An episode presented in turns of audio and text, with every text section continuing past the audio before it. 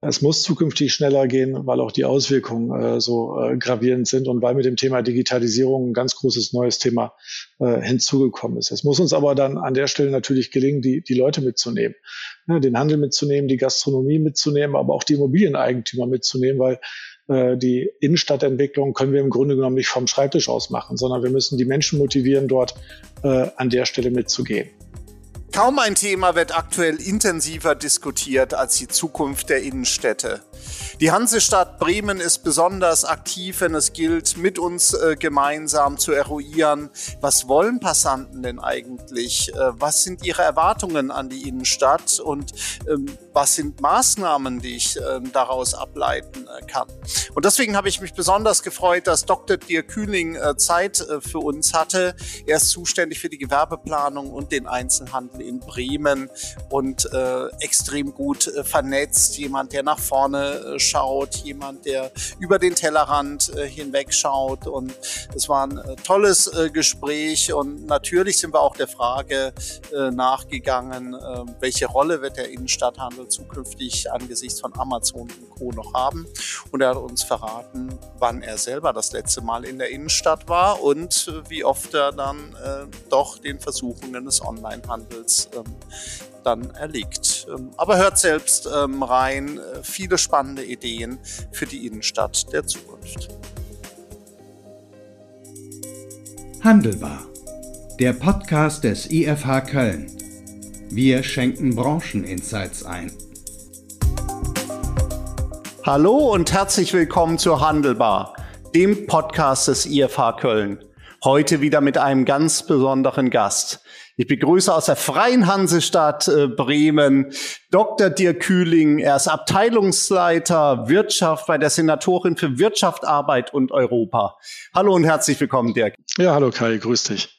Vielen, vielen Dank, dass du dir Zeit äh, für uns nimmst und für ein extrem wichtiges Thema nimmst. Bevor wir aber in die Zukunft der Innenstädte dann auch gemeinsam äh, blicken, äh, Dirk, nochmal ein paar Sätze. Was muss man zu dir wissen? Wie äh, bist du dahin gekommen, wo du jetzt bist, wo du Städte rettest, wo du die Stadt Bremen, die Innenstadt äh, vielleicht dann auch äh, äh, rettest? Und was treibst du so den lieben langen Tag, wenn du nicht gerade bei uns zu Gast bist an der Handelbar?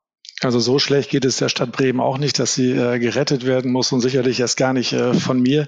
Äh, da sind auch andere Beteiligte, aber es ist natürlich tatsächlich so, dass wir äh, durch Corona alle erhebliche Probleme haben und gemeinsam uns anstrengen müssen, das hinzukriegen. Äh, wer bin ich, was mache ich? Ja, du hast gerade schon gesagt, Abteilungsleiter Wirtschaft bei der Senatorin für Wirtschaft, Arbeit und Europa. Wir sind relativ klar organisiert bei uns im Haus. Ich habe da die Zuständigkeit für einige Wirtschaftsthemen an der Stelle. Von der Ausbildung her habe ich mal Raumplanung in Dortmund studiert. Äh, dann habe ich im äh, Bauingenieurwesen an der Bergischen Universität in Wuppertal promoviert, äh, bin dann äh, in ein Stadtplanungsamt gekommen und äh, das war mir dann irgendwann zu klein und dann hat die große Stadt gewunken und dann bin ich nach Bremen gekommen, habe verschiedene Posten und Positionen durchlaufen und bin jetzt eben zuständig für alle Fragen, die was mit äh, Handel, äh, mit Gewerbeentwicklung, äh, mit äh, Tourismus und anderen Fragen zu tun haben, die einfach uns als Städte bewegen. Ja, also absoluten Zukunftsfragen. Ähm, bevor wir auf die zu sprechen kommen und den Möglichkeiten auch äh, von dir da positiv Einfluss äh, zu nehmen, vielleicht mal so ein äh, Hand aufs Herz. Wann warst du das letzte Mal in der, in der Bremen Innenstadt äh, privat? Ja, tatsächlich heute Mittag. Ich habe mir kurz was äh, zu essen geholt. Ich habe das Privileg, dass ich hier in Bremen, äh, wer Bremen kennt, an der Schlachte, also direkt an der Weser, sitzen darf und die grenzt unmittelbar an die Innenstadt an und äh, war deswegen heute Mittag, äh, aber auch nur ganz kurz äh, in der Innenstadt. Ja, und, und ansonsten, das ist natürlich dann tatsächlich ein, ein Privileg. Ihr habt ja auch eine, eine herrliche Innenstadt, äh, wenn ich es richtig im Kopf habe, ja auch UNESCO-Weltkulturerbe hier, das äh, wunderbare Rathaus und, und äh, mit, dem, mit dem Roland auch, äh, ist glaube ich beides UNESCO-Weltkulturerbe, aber ähm, am Wochenende, warst du da mal in letzter Zeit in der, in der Innenstadt, nachdem die Geschäfte wieder aufgemacht haben? In der letzten Zeit schon. Jetzt letztes Wochenende war ich tatsächlich auf Rügen gewesen. Die Insel war im Übrigen voll. Deswegen wissen wir auch, warum die Städte nicht ganz so voll sind äh, an der Stelle. Äh, nein, also das ist äh, natürlich von den Frequenzen noch nicht wieder da, wo wir, wo wir herkommen. Äh, etwa 60 bis 70 Prozent äh, der Frequenzen, die wir vor Corona haben, haben wir zurzeit äh, erreicht. Äh, aber ich finde das toll, dass es wieder losgeht, dass alle wieder offen haben, äh, dass die Regeln mittlerweile auch so sind, dass man da, glaube ich, ganz gut mit umgehen kann ehrlicherweise sind wir es ja auch gewohnt, mittlerweile mit diesen Regeln äh, umzugehen. Äh, und es kommen auch schon wieder wirklich auch erste gute Nachrichten aus der Stadt, äh, dass Leute sagen, Mensch, das zieht an mit den Umsätzen.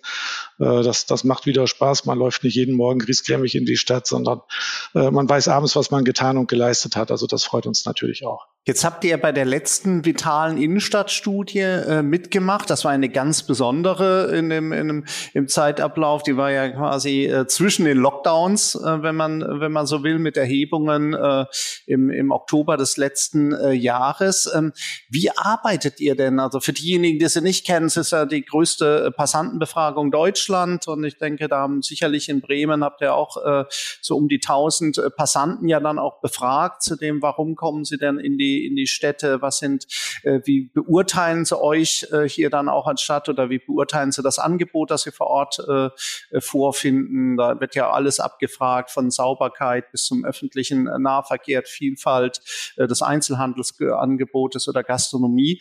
Wie arbeitet ihr damit? Wie geht ihr mit, mit solchen Ergebnissen um? Was ist für dich auch die, die, die Triebfeder vielleicht gewesen, da mitzumachen? Ja, du hast es, glaube ich, gerade schon äh, ganz gut beschrieben. Also wir bekommen letztlich über diese Studie einen sehr guten Überblick Überblick äh, über den Ist-Zustand unserer äh, Bremer City. Und was für uns wichtig ist, dabei äh, eben genau aus dem Blickwinkel der Besucherinnen und der Besucher, die nach Bremen kommen. Das heißt, da ist nichts verfälscht, da ist nicht äh, Verwaltung oder Politik dazwischen, sondern das ist der O-Ton im Grunde genommen der Kundin und der Kunden, äh, die wir haben. Und äh, über diesen Überblick wissen wir dann auch relativ genau, wie wir eingeschätzt werden. Ne? Also da kriegen wir im Grunde dann auch ein Blatt vorgehalten und dann heißt es bei uns zum Beispiel, ne, äh, ihr macht das im Grunde genommen ganz ordentlich. Also wir haben so ein, so ein gutes Befriedigend an der Stelle bekommen.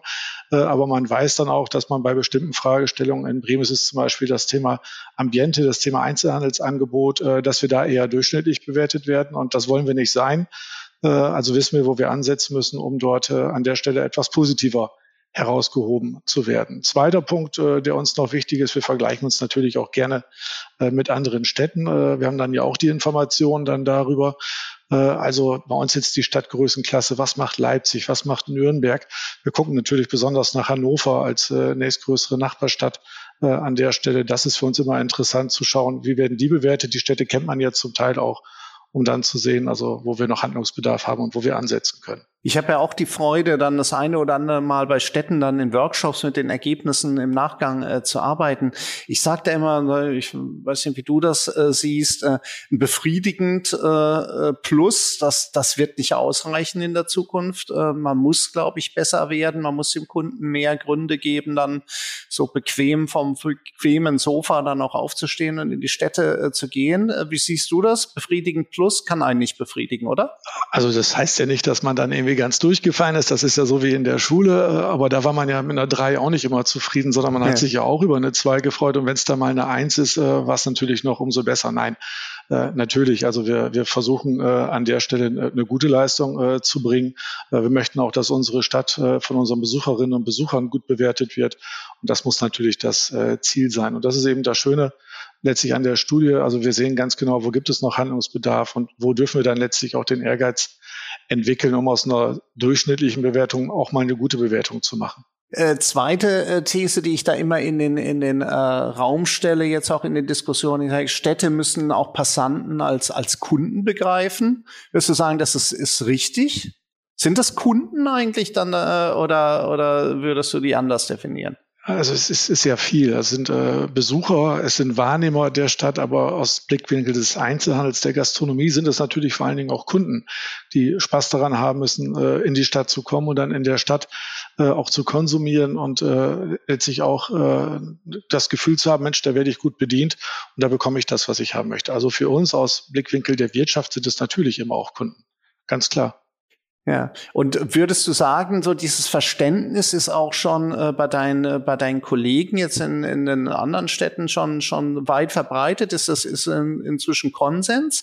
Also ich vergleiche immer so in meiner Jugend, äh, die liegt ja nun schon lange äh, zurück, aber wir sind ja in die Stadt gefahren, einfach weil wir es mussten, weil wir das Angebot ja in den, äh, äh jetzt im, im, im ländlichen Raum ja gar nicht hatten. Jetzt, und wenn es halt eine neue Jeans oder einen neuen äh, Schulranzen gab, dann musste man quasi in die Stadt fahren, um vernünftiges Angebot Angebot zu finden. Ich meine, die Zeiten sind ja lange vorbei, dass jetzt die Kunden einfach in die Stadt kommen, weil sie, weil es es nicht gibt woanders. Nein, also wenn es nur um das Angebot geht, dann äh, stelle ich mich abends vor den Rechner, drücke auf den Knopf und äh, spätestens am nächsten Tag äh, habe ich genau das, was ich haben will und oft ja auch in einer großen Auswahl. Also wir müssen als Städte natürlich heute tatsächlich mehr leisten und äh, wir müssen einfach äh, eine hohe Aufenthaltsqualität haben. Wir müssen letztlich müssen wir unsere Stadt zu einer Erlebnisstadt werden lassen. Äh, wir müssen also wirklich äh, da im Grunde genommen sehr viel heute und an sehr vielen Punkten auch ansetzen, dafür tun, äh, dass die Leute tatsächlich in die Städte dann kommen. Das wissen aber auch alle Städte und den Eindruck habe ich. Und deswegen zurück zu deiner Frage. Ja, ich glaube, die meisten Städte äh, also verstehen mittlerweile ihre Besucherinnen und Besucher auch als Kundinnen und Kunden. Jetzt seid ihr ja, äh, du hast es angesprochen, ja in einer, auch in einer besonderen Situation. Attraktive Innenstadt, ähm, ihr habt eine Größe, ähm, ihr könnt zu Erlebnisstadt werden. Das ist ja das, was wir, was wir ja eigentlich sehen, auch in unseren Befragungen, dass das gar nicht mehr alle Städte können, dass viele Städte sich vielleicht auch damit zufrieden geben äh, müssen, da einfach Nahversorgung dann zu bieten. Bei euch sieht's anders aus.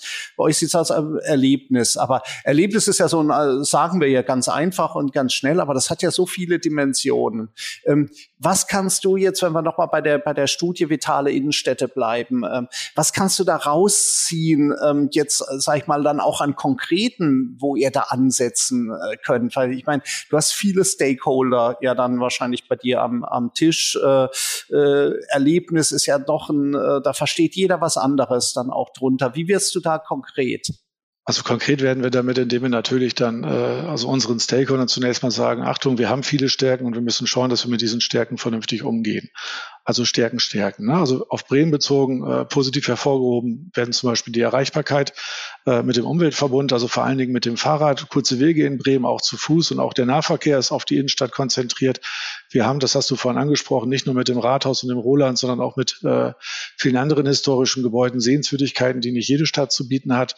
Wir haben kurze und gute Wegeführung. Auch das Angebot in den meisten Segmenten ist eigentlich äh, sehr gut bei uns. So, und das sind natürlich Punkte, wo wir sagen, Achtung, äh, da müssen wir weitermachen und äh, das müssen wir ausbauen. Dafür ist Bremen auch ein Stück weit äh, bekannt, sage ich mal, dass man hier die Stadtmusikanten sehen kann, äh, dass man den Dom besuchen kann oder die Böttcher Straße. Das sind alles Punkte, die äh, natürlich äh, wirklich auf der äh, Agenda des Städtetourismus ist, aber auch für die Tagestouristen ganz, ganz wichtige Punkte sind in Bremen. Das Zweite, was wir haben, äh, da sind wir dann bei dem befriedigend oder bei dem, was vielleicht noch nicht ganz so gut wahrgenommen wird, wo wir dann auch persönlich merken, Mensch, da gibt es noch Nachholbedarf. Äh, das sind dann Themenstellungen wie die Aufenthaltsqualität. Wir haben zum Beispiel gerade sehr viel in das Thema der Stadtmöblierung äh, investiert, auch der konsumfreien äh, Angebotsqualität. Äh, das wird ja auch immer wichtiger.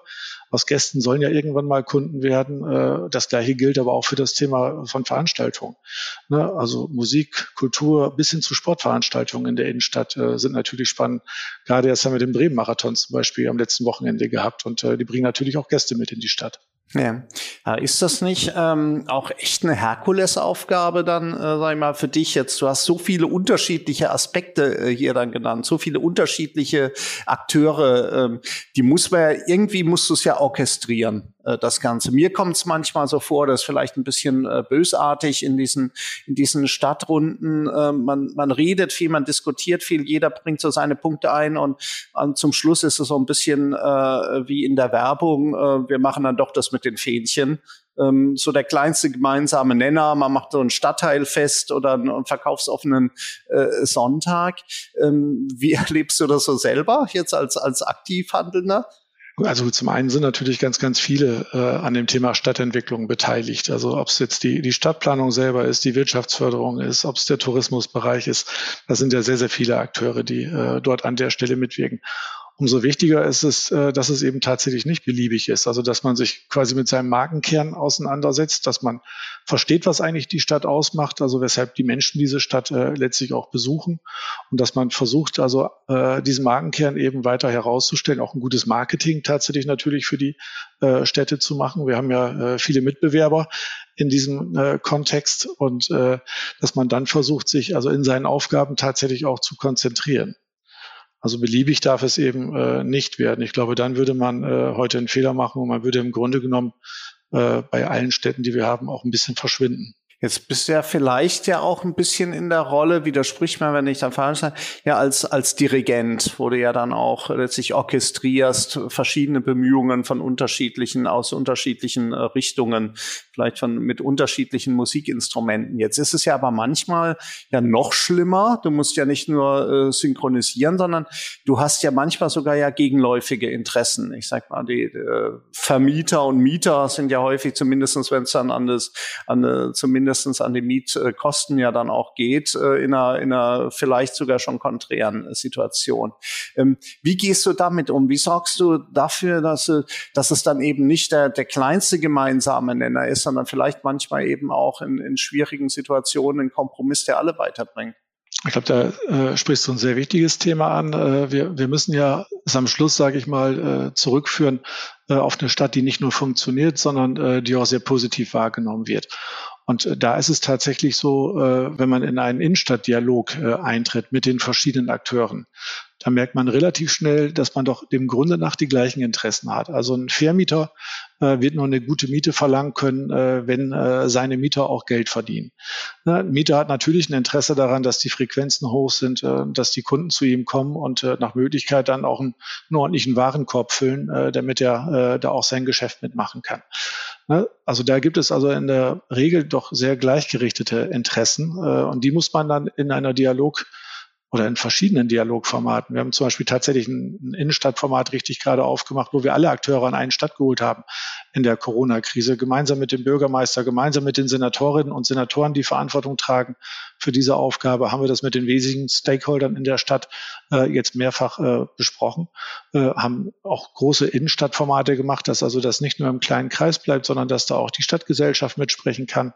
Das sind, glaube ich, ganz wichtige Themen, äh, die wir äh, heute haben. Ja, Dialog äh, ist, ist, ist ein ganz äh, wichtiges Thema. Du hast vorhin gesagt, äh, die Stadt Bremen, die Hansestadt Bremen muss nicht gerettet werden, schon gar nicht äh, von dir. Trotzdem seid ihr ja bei den Stadtrettern äh, hier dabei. Das ist ja auch so eine Austausch- und Dialogplattform. Äh, äh vielleicht ein paar Sätze äh, dazu. Ähm, Warum äh, habt ihr euch da jetzt auch engagiert bei den, bei den Stadtrettern? Was ist so der Mehrwert, den ihr draus äh, ziehen könnt, den du draus ziehen kannst?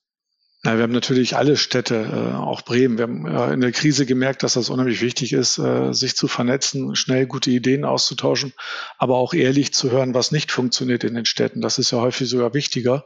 Äh, da hört man dann leider äh, oft nichts von. Und ich habe die Stadträte als Format jetzt kennengelernt äh, und wir haben uns ja mit einzelnen Städten auch noch etwas enger dort an der Stelle verbunden wo genau das funktioniert. Also wo wir schnelle Antworten kriegen, wo wir ehrliche Antworten kriegen, wo wir äh, gute Formate haben, ja, eine bundesweite Plattform zur Vernetzung äh, haben äh, und wirklich eine sehr, sehr gute Unterstützung äh, bekommen in diesen Fragestellungen. Ich glaube, das wäre uns so in der Form gar nicht, gar nicht möglich gewesen, wenn da nicht so eine koordinierende Funktion dahinter wäre, also so schnell auch mit den Städten dann tatsächlich äh, in Kontakt zu treten, innovative Ansätze kennenzulernen, selber Ideen zu generieren, die auch wieder hineinzugeben in diesen ist ja auch ein Echoraum im Grunde genommen für uns. Die sagen uns ja auch, Mensch, äh, das macht ihr gut, das macht ihr erfolgreich oder lasst da lieber die Finger davon. Das hat bei uns auch nicht funktioniert. Also das sind alles Punkte, die äh, für uns schon jetzt äh, ganz wichtig sind. Und ich war auch irre überrascht, wie schnell das mit diesen ganzen digitalen Formaten funktioniert und wie auch die Bereitschaft da bei allen Städten da ist, dann erstmal zuzuhören und ja, sich dann zum Teil auch nachher dann wieder zu melden äh, und dann auch im, im Dialog dann Dinge dann weiterzuentwickeln. Also das macht richtig Spaß. Warum haben wir das eigentlich nicht schon früher gemacht? Ja, vielleicht war früher der Leidensdruck noch nicht so äh, nicht so hoch. Du hast ja ähm, mehrfach jetzt schon selber angesprochen während Corona. Klar, wir hatten den, den Lockdown nach äh, nach einer Erhebung, die wir hier gemacht haben für das Land und in Westfalen war es ja hier so in etwa äh, äh ein Drittel weniger Besucherfrequenz in den, in den Innenstädten jetzt hier? Ich weiß nicht, ist das so eine Größenordnung, die man, die man, die du für Bremen auch siehst? Äh, die Frequenzen reagieren unheimlich stark auf dem, was in der Innenstadt geht oder nicht geht. Also während des Lockdowns äh, waren wir zum Teil sogar bei, bei nicht mal 50 Prozent, also während des harten Lockdowns. Äh, wir sind jetzt wieder bei, bei 70 bis 80 Prozent, wenn wir auch mal Veranstaltungen in der Stadt haben, auch bei 100 Prozent. Äh, aber das würde ich ähnlich einschätzen wie du. Also so, so 70 bis 80 Prozent äh, haben wir zurzeit. Das deckt sich im Übrigen auch mit unseren Einstellzahlen. Also wir haben zwei, zwei harte Zahlen. Wir machen tatsächlich über, über Zeltschleifen machen wir entsprechend Passantenfrequenzen und wir kennen natürlich die Einstellzahlen in unseren Parkhäusern relativ genau. Und äh, in beiden Bereichen ist es in etwa deckungsgleich, sind wir etwa bei 70 bis 80 Prozent. Ja, das spricht ja auch äh, dafür, dass äh, vielleicht eben, und das ist ja das, was wir jetzt auch am IFH befürchten, zumindest nicht an jedem Standort wieder die Frequenz so zurückkommt wie vor der Pandemie. Kunden haben sich vielleicht dran gewöhnt, an das, an das, äh, an den Online-Einkauf. Du hast ihn vorhin ja auch äh, äh, hier dann erwähnt. Vielleicht auch hier nochmal äh, Hand aufs Herz. Ist es ein Kanal, den du da auch selber suchst? Oder sagst, äh, nee, also ähm, ich äh, stehe für den äh, innerstädtischen Facheinzelhandel hier und ich würde niemals im Internet äh, einkaufen? Bevor ich die Hand aufs Herz lege, nochmal noch mal einen Schritt zurück. Ich glaube, es sind äh, zwei Dinge, die da äh, ganz wichtig sind. Das eine ist in der Tat natürlich das Thema äh, Online. Äh, das hat uns ja schon seit Jahren äh, beschäftigt. Wir haben ehrlicherweise gedacht, dass wir mehr Zeit haben äh, im Übergang äh, im Grunde genommen. Äh, das hat sich dann durch Corona nochmal beschleunigt. Äh, ein zweiter großer Punkt ist aber äh, die äh, Thematik des, des Arbeitens in der Stadt. Also wir haben im erweiterten Innenstadteinzugsbereich 50.000 Arbeitsplätze. Wenn von diesen 50.000 Arbeitsplätzen also die Hälfte der Personen äh, zu Hause arbeitet und gar nicht mehr in die Stadt kommt, äh, dann ist das natürlich auch ein, ein, sehr, sehr gewaltiger Faktor. Also ich glaube, das sind, sind, zwei Aspekte, die dabei eine Rolle spielen. Und der dritte ist natürlich dann das Thema Tourismus äh, und das Thema Tagestourismus äh, gerade in den Städten. Also das hat ja auch sehr viel äh, in den Städten mit äh, Tourismus zu tun, der eher auf Geschäftsreisende zielt. Und äh, da merken wir das ja auch schon am eigenen Arbeiten, äh, dass man nicht mehr jede zweite Woche in Berlin in den Ministerien sitzt, sondern sich mal eben schnell vor den Rechner setzt. Also das sind so ein paar Dinge, die äh, letztlich überbleiben. Aber Hand aufs Herz, äh, ich selbst bin tatsächlich relativ wenig, auch weil ich mitten in der Stadt äh, äh, ja arbeite, äh, im Bereich Online-Shopping äh, unterwegs. Aber ich merke natürlich auch bei mir, vor allen Dingen aber bei meiner Familie, dass das schon äh, in den letzten äh, Wochen und Monaten äh, deutlich zugenommen hat nochmal. Und jetzt weiß man, dass es gut funktioniert. Jetzt weiß man, dass es einfach ist, dass man eine gute Qualität kriegt und man schickt die Dinge wieder zurück und man braucht kein Porto draufkleben. Äh, also das ist schon äh, ein echter Mitbewerber. Äh, spannend. Hier bei bei äh, bei Tourismen, äh, Touristen hätte ich gesagt, gut, das spielt ja äh, wahrscheinlich ist ja Bremen auch bei dem einen oder anderen äh, Tour für asiatische Touristen oder amerikanische Touristen auch mit drauf gewesen. Habt ihr das auch gemerkt? Dass die waren ja natürlich auch alle nicht da. Oder oder stellt man sich das äh, falsch äh, falsch vor? Nee, das, das ist genauso, wie du das beschreibst. Also die, die, die, die Größenordnung, sagen wir mal, der ausländischen Touristen ist nicht vergleichbar mit den äh, Touristen, die wir aus Deutschland haben. Ne? Wir haben etwa 40 Millionen Tagestouristen äh, in Bremen pro Jahr und äh, wir haben äh, also in Bremen Stadt äh, deutlich über zwei Millionen Übernachtungen gehabt äh, in den letzten Jahren. Wir haben zurzeit, ich habe mir das nochmal raussuchen lassen, jetzt auch für den Termin, also im ersten Halbjahr 2021 hatten wir 67 Prozent weniger Übernachtungen als im ersten Halbjahr 2019. Wir haben etwa 70 Prozent äh, Geschäftsreisetourismus äh, in Bremen. Also da merkt man, äh, das sieht man ja auch in der Krise. Ich hatte gerade gesagt, ich war am Wochenende auf Rügen gewesen. Ich glaube, es gibt kein freies Bett mehr auf Rügen, gerade jetzt. Aber in den Innenstädten ist es eben anders. Ne? So, und das wird bei uns auch noch, noch dauern. Wir merken jetzt, es zieht wieder an. Also der private Tourismus zieht wieder an. Das geht wieder los. Äh, aber wenn man natürlich keine Messe äh, durchführen kann, wenn man keine Veranstaltungen in der Stadt hat, wenn Kongresse abgesagt werden, dann ist es natürlich klar, dass der Geschäftsreisetourismus, äh, der ja auch für Umsätze in der Stadt sorgt, über Gastronomie und andere Dinge, nicht nur in der Hotellerie, dass der natürlich ausfällt und äh, dann doch eine ganz große Rolle spielt. Ne? Also wir haben uns das gerade mal unter, untersuchen lassen, äh, was das für Bremen äh, ausmacht. Also es macht sich tatsächlich wirtschaftlich richtig bemerkbar. Im vergangenen Jahr hatten wir in der Stadt Bremen etwa 680 Millionen Euro Einnahmeverluste im Übernachtungs- und Tagestourismus. Und das ist natürlich für eine Stadt schon eine richtige Größenordnung. Also wir sehen schon hier, äh, wie vernetzt das alles äh, hier ist. Handel, Tourismus, äh, Gastronomie, Kultur, Sport und was wir da alles haben. Vielleicht lass uns trotzdem erstmal noch beim, beim Handel hier, hier beginnen, der ja, ähm, denke ich, in den größeren Städten, das zeigen unsere Schulen, schon noch der stärkste Treiber in die Innenstadt ist, auch wenn die Bedeutung vielleicht ins, oder nicht nur vielleicht, die insgesamt nachgelassen gelassen hat. Aber ähm, ich denke wahrscheinlich von der Größenordnung müsste, müsste in Bremen ja auch so sein, Handeln der stärkste äh, Treiber. Jetzt sagen wir ja ähm, oft gut, okay, wir müssen als Händler auch diesem, diesem Roppo-Gedanken äh, mehr Rechnung tragen. Also dieses Research, Online, Purchase, Offline. Die Kunden informieren sich bequem auf dem Sofa und dann gehen sie ja doch in den, in den Laden. Ähm, aber dann muss halt schon das, äh, die Sachen dann reserviert sein und äh, ich möchte nicht, nicht umsonst da, auch hinfahren. Ist das äh, aus deiner Sicht eine, äh, eine Chance auch für den Handel, solche, solche Konflikte? Click and Meet, also die Politik hat es ja geschafft, Begriffe, die der Handel gar nicht äh, platzieren konnte beim Kunden. Click and Collect und Click and Meet haben wir vorher gesehen, haben die Kunden gar nicht verstanden von der Begrifflichkeit. Äh, das hat die Politik ja jetzt geschafft. Ähm, sind es so Faktoren, wo du sagst, ja, also Handel, wenn er in der Innenstadt noch zukünftig erfolgreich äh, sein sollte, dann, dann will, dann, dann muss er das auch schon mit berücksichtigen?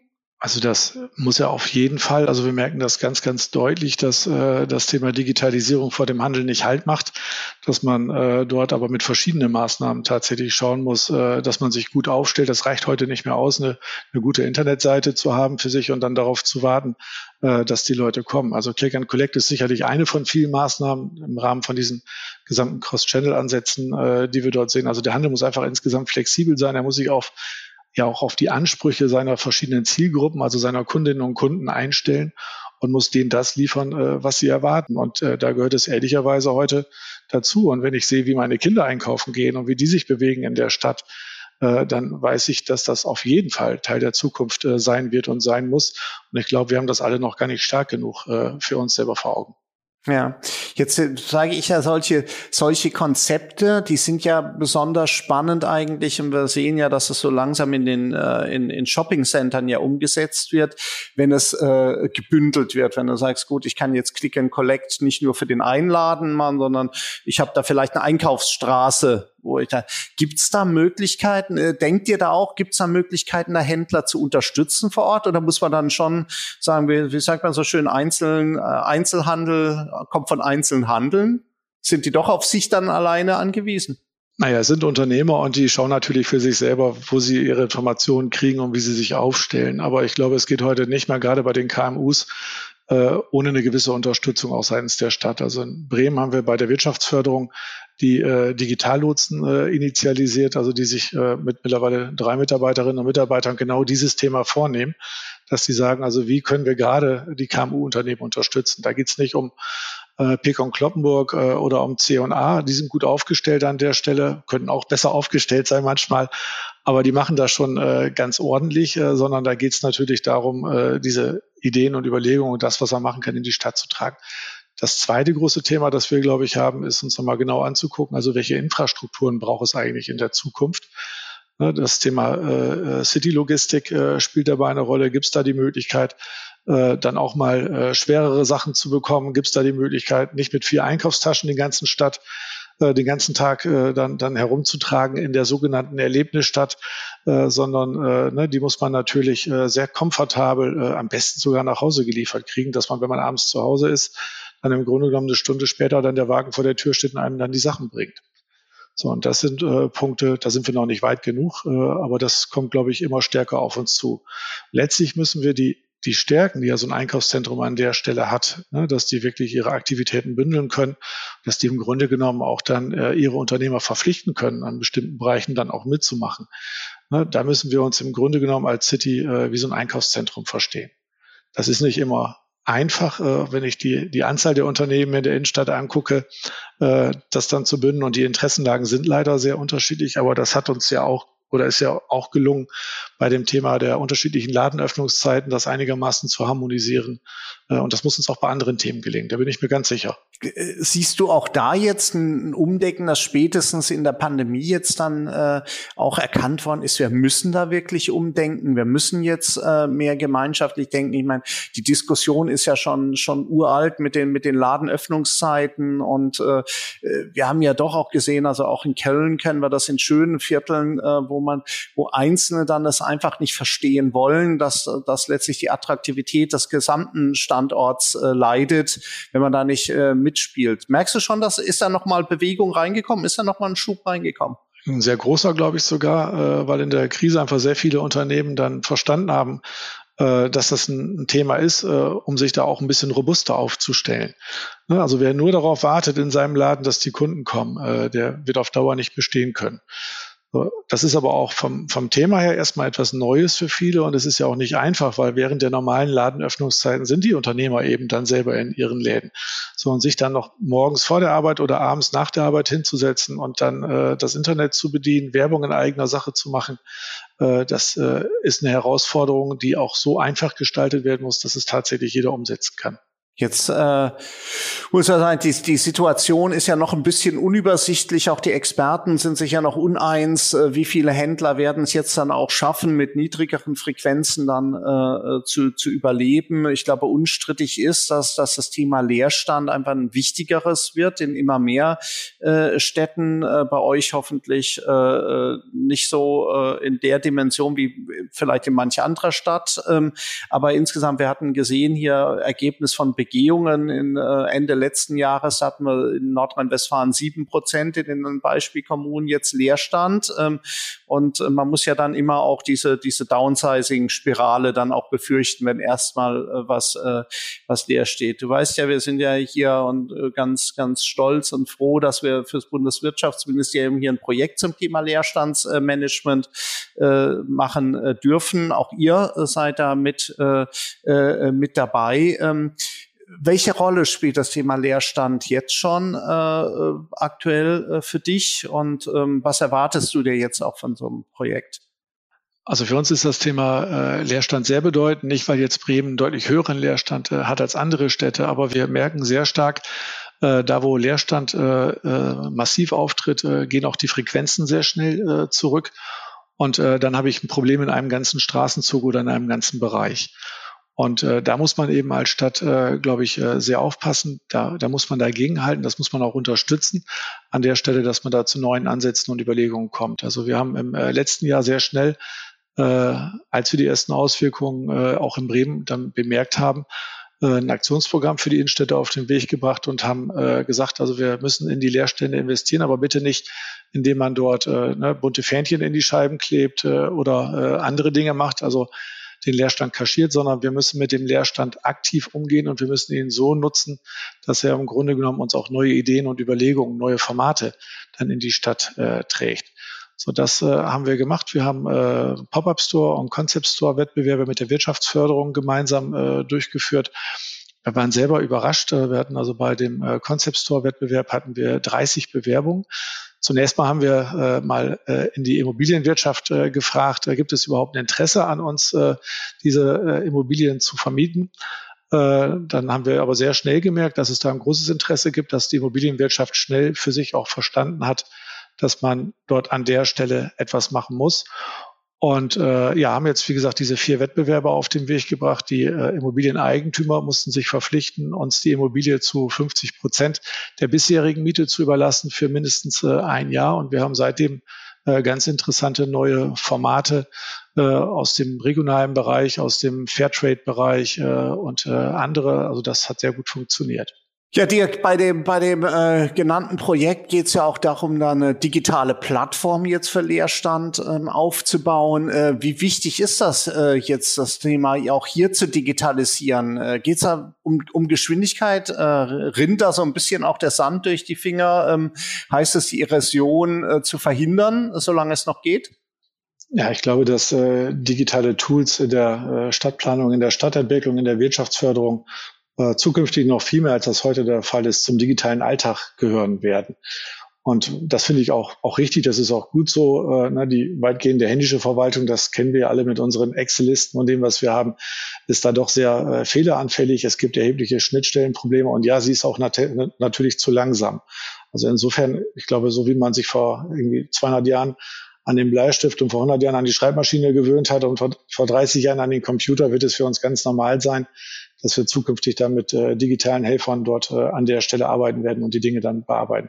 Ganz wichtig dabei finde ich das Schnittstellenthema, dass man also in der Lage ist, die Dinge wirklich sehr schnell äh, auszutauschen und äh, dann äh, entsprechend dann also mit verschiedenen Personen an dem gleichen Thema arbeiten kann. Ja, jetzt denkst du äh, nach vorne und das gilt es ja dann auch jetzt leider müssen wir ja schon in Richtung äh, äh, hier dann auch Ende äh, unseres unseres Talks dann auch auch denken, ähm, mal nach vorne zu blicken. Wenn wir jetzt äh, sagen, ich ich sage immer, ich weiß nicht, wie du es siehst, äh, fünf Jahre ist das neue zehn Jahre, also mehr traue ich mich eigentlich gar nicht so nach äh, nach vorne zu gucken. Aber wenn du beginnen wir mal erst so, du bist ja äh, super vernetzt und, und kennst ja viele äh, Städte unterschiedlicher Größenordnung.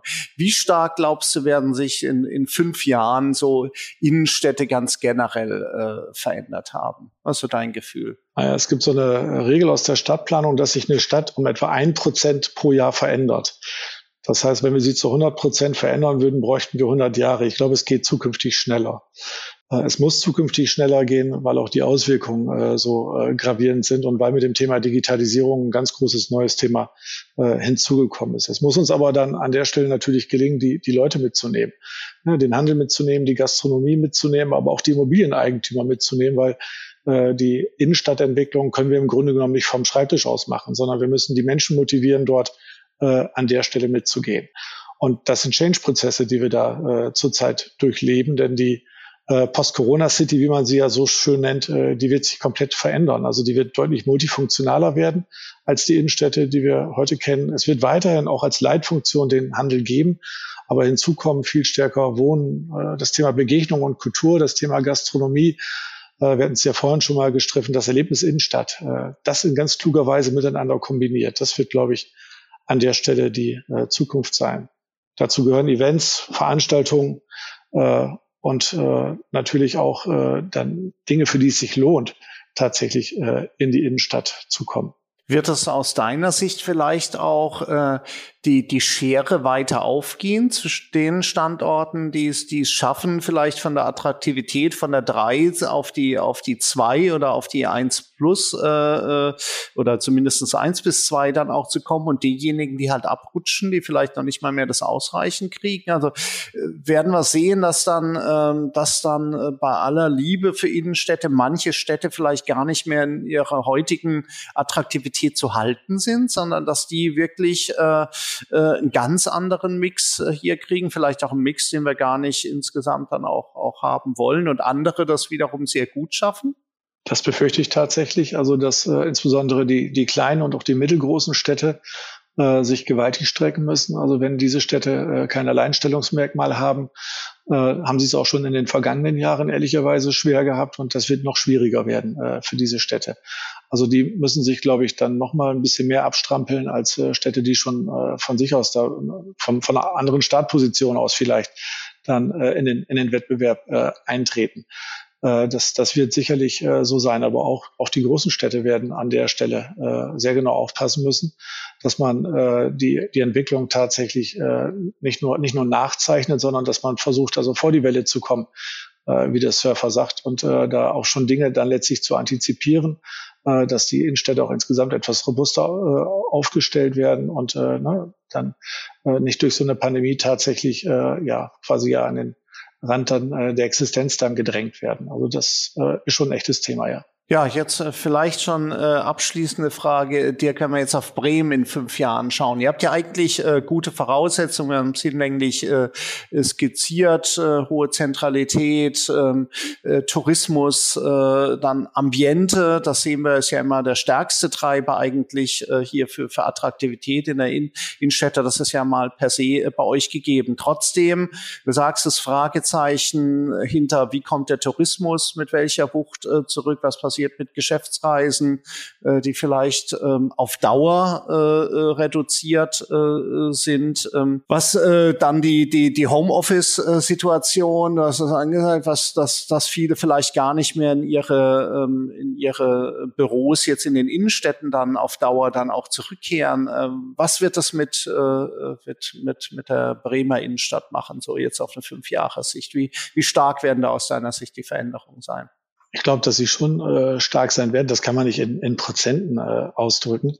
Äh, aber wir merken schon, schon jetzt, dass äh, letztlich also das Innenstadt äh, erleben und äh, dass das Agieren in den Innenstädten sich tatsächlich verändert. Ich glaube, dass eben die, die verschiedenen Nutzungsformen, die wir kennen, äh, die werden sich in der Gewichtung äh, äh, aneinander annähern. Es wird nicht mehr nur der Handel sein, sondern es kommen eben andere Nutzungsformen äh, dann an der Stelle hinzu. Und äh, man muss, glaube ich, als Stadt äh, sehr aufpassen, dass man auch so ein paar Schlüsselprojekte für sich äh, identifiziert, wo man dann eben als Stadt auch selber agieren kann. Also man muss äh, sowohl den, den Kunden und Kundinnen, äh, man muss aber auch den, den Eigentümern äh, der Immobilien und letztlich auch dem Handel und der Gastronomie äh, deutlich machen, dass man für sie da ist und äh, dass man diese Stadt äh, auch positiv weiterentwickelt. Das Thema äh, Stadtpsychologie, äh, das haben wir ja gerade jetzt in der Krise gemerkt, äh, das spielt eine ganz, ganz große Rolle. Deswegen auch das Thema äh, Innenstadtmarketing. Ne, das Thema äh, Stadtmarketing äh, insgesamt. Äh, und da muss man aber aus meiner Sicht noch, noch gucken, dass man tatsächlich so ein paar Schlüsselreize setzt. Also in Bremen haben wir da zwei äh, mindestens identifiziert. Äh, wir glauben, dass das Thema Kultur zukünftig eine sehr große Rolle spielen äh, wird. Wir haben uns deswegen um Bundesmittel beworben und die auch erhalten. Wir dürfen unser Konzerthaus die Glocke ertüchtigen. Äh, da haben wir uns sehr drüber gefreut. Und ein zweites und ich glaube noch wichtigeres Thema an der Stelle ist, dass wir uns äh, Gedanken machen, wie bekommen wir äh, mehr, aber auch jüngere Leute in die Stadt. Und äh, wir überlegen zurzeit äh, unsere Campus-Uni, die sich draußen vor den Toren der Innenstadt befindet, äh, zum Teil zumindest in die Innenstadt zu holen. Also wir arbeiten an Konzepten, wo wir bis zu 9000 Studierende äh, letztlich in die Innenstadt äh, bringen werden. Und ich glaube, das sind äh, Themen, die dann äh, tatsächlich so eine Stadt auch ja, bunter, mutiger, ein Stück weit grüner, lebendiger und auch nachhaltiger machen werden. Das war ein ganz tolles äh, Schlusswort. Äh, vielen, vielen Dank, äh, Dirk, äh, für den spannenden Austausch, für die An- und Einsichten, äh, die du gegeben hast. Äh, sehr, sehr inspirierend. vielen Dank dir und ganz liebe Grüße nach Bremen. Ja, die richte ich gerne nach Köln dann auch aus und äh, genieße noch den sonnigen Tag. Tschüss, Kai. Ja, ja. Tschüss. Das war die Handelbar, der Podcast des IFH Köln. Heute mit Dr. Dirk Kühling, ähm, ein wirklicher äh, Vorstreiter für attraktive Innenstadt, der die freie Hansestadt Bremen zwar nicht retten muss, aber der mit vielen Ideen äh, vernetzt die Attraktivität der Innenstadt äh, hier weiter erhöhen äh, möchte. In 14 Tagen, und das passt sehr gut äh, zu dem Thema, äh, was wir heute äh, mit äh, äh, Dirk diskutieren äh, durften, werden wir Jens Diekmann zu Gast haben in Handelbar. Er ist Chief Business Development Officer bei Galeria Karstadt Kaufhof und insofern unmittelbar hier dann auch betroffen von dem, was in den Innenstädten passiert. Für heute sage ich äh, herzlichen Dank äh, für die Aufmerksamkeit und freue mich, wenn ihr auch wieder das nächste Mal zuhört. Bis dahin bleibt gesund, erfolgreich und zuversichtlich. Bis bald, euer Kai Hudetz.